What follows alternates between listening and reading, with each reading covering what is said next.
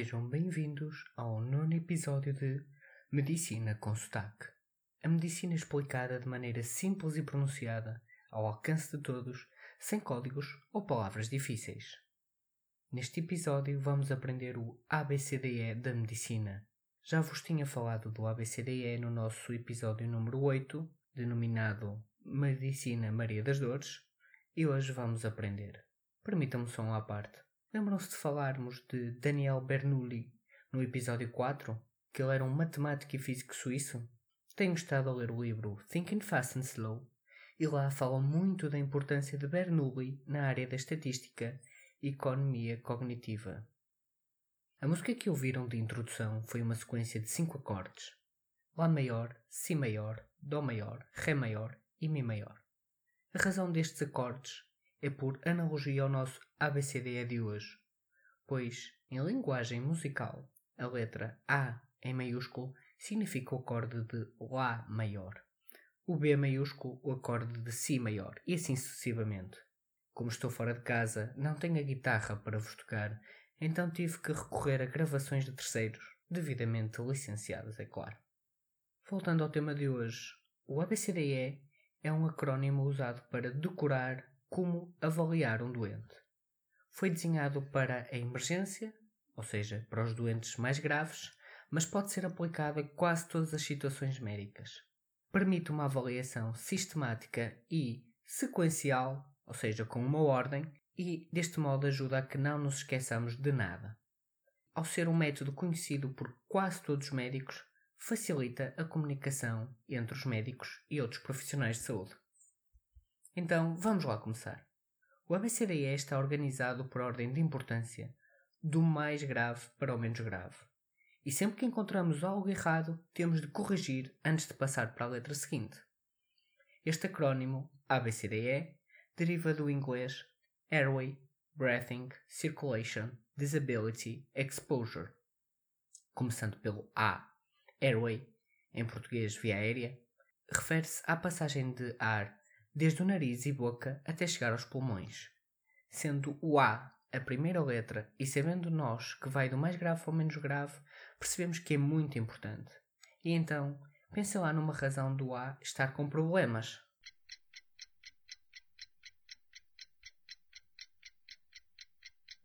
Uma pessoa engasgada. Vamos imaginar que estamos num restaurante e uma pessoa engasga-se com um pouco de carne que fica presa na zona da garganta.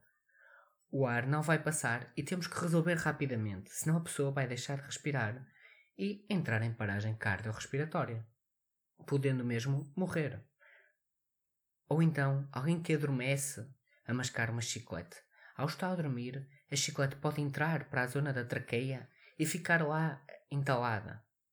Ou então ainda uma pessoa com uma crise de asma, onde o que acontece é que a traqueia fica mais fininha. Tudo isto são exemplos de problemas no A, ou seja, na passagem do ar, desde que entra no corpo, pelo nariz ou pela boca, até chegar aos pulmões. Os problemas no A são sempre algo graves e que devem ser corrigidos de imediato. A maneira como se corrige já depende do problema, da situação e, quem sabe, no futuro farei um podcast só sobre os problemas e as soluções no A. Passando agora ao B, de breathing, está relacionado com a respiração, ou seja, com os pulmões, com o oxigênio que está no corpo. O que se costuma fazer é medir o oxigênio no sangue com aquela coisa que se põe no dedo, a que se chama oxímetro. Mede-se ainda a velocidade da respiração, ouve-se os pulmões, ou seja, ausculta-se, para ver se há alguma coisa de anormal. Aproveito para vos falar na origem da palavra estetoscópio, que é o tal instrumento que os médicos usam para ouvir os pulmões e o coração. A palavra vem de stetos, que em grego significa peito, e scopein, que em grego é olhar, ou seja, literalmente é olhar para o peito. Os problemas no B costumam estar relacionados com doenças nos pulmões, como por exemplo bronquites ou pneumonias, que fazem com que chegue pouco oxigênio ao corpo. Ou então, como vimos no episódio 8, quando a Maria das Dores estava a respirar muito rápido, ou seja, tinha um problema no B. Passando agora ao C de circulation, ou seja, circulação, Aqui estão as coisas relacionadas com o coração, como por exemplo as tensões, a velocidade com que o coração bate. Alguns exames até ao coração podem ser feitos aqui, como o eletrocardiograma.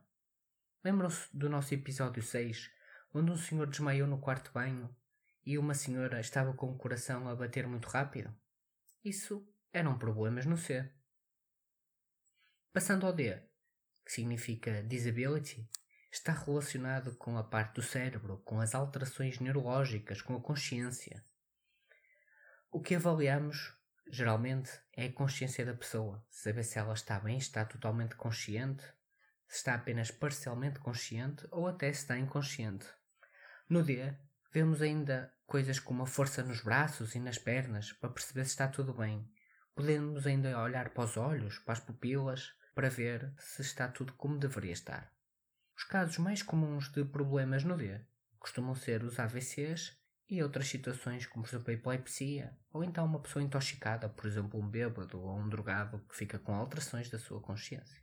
Por fim, temos o E de exposure, ou seja, exposição. Aqui entra tudo o resto. Valorizamos aqui coisas como ver o açúcar no sangue, que muita gente chama a diabetes, ou ver a temperatura, Devemos aqui também fazer um exame do corpo todo para ver se existe, por exemplo, alguma ferida escondida, alguma mancha, alguma coisa que nos possa ter escapado.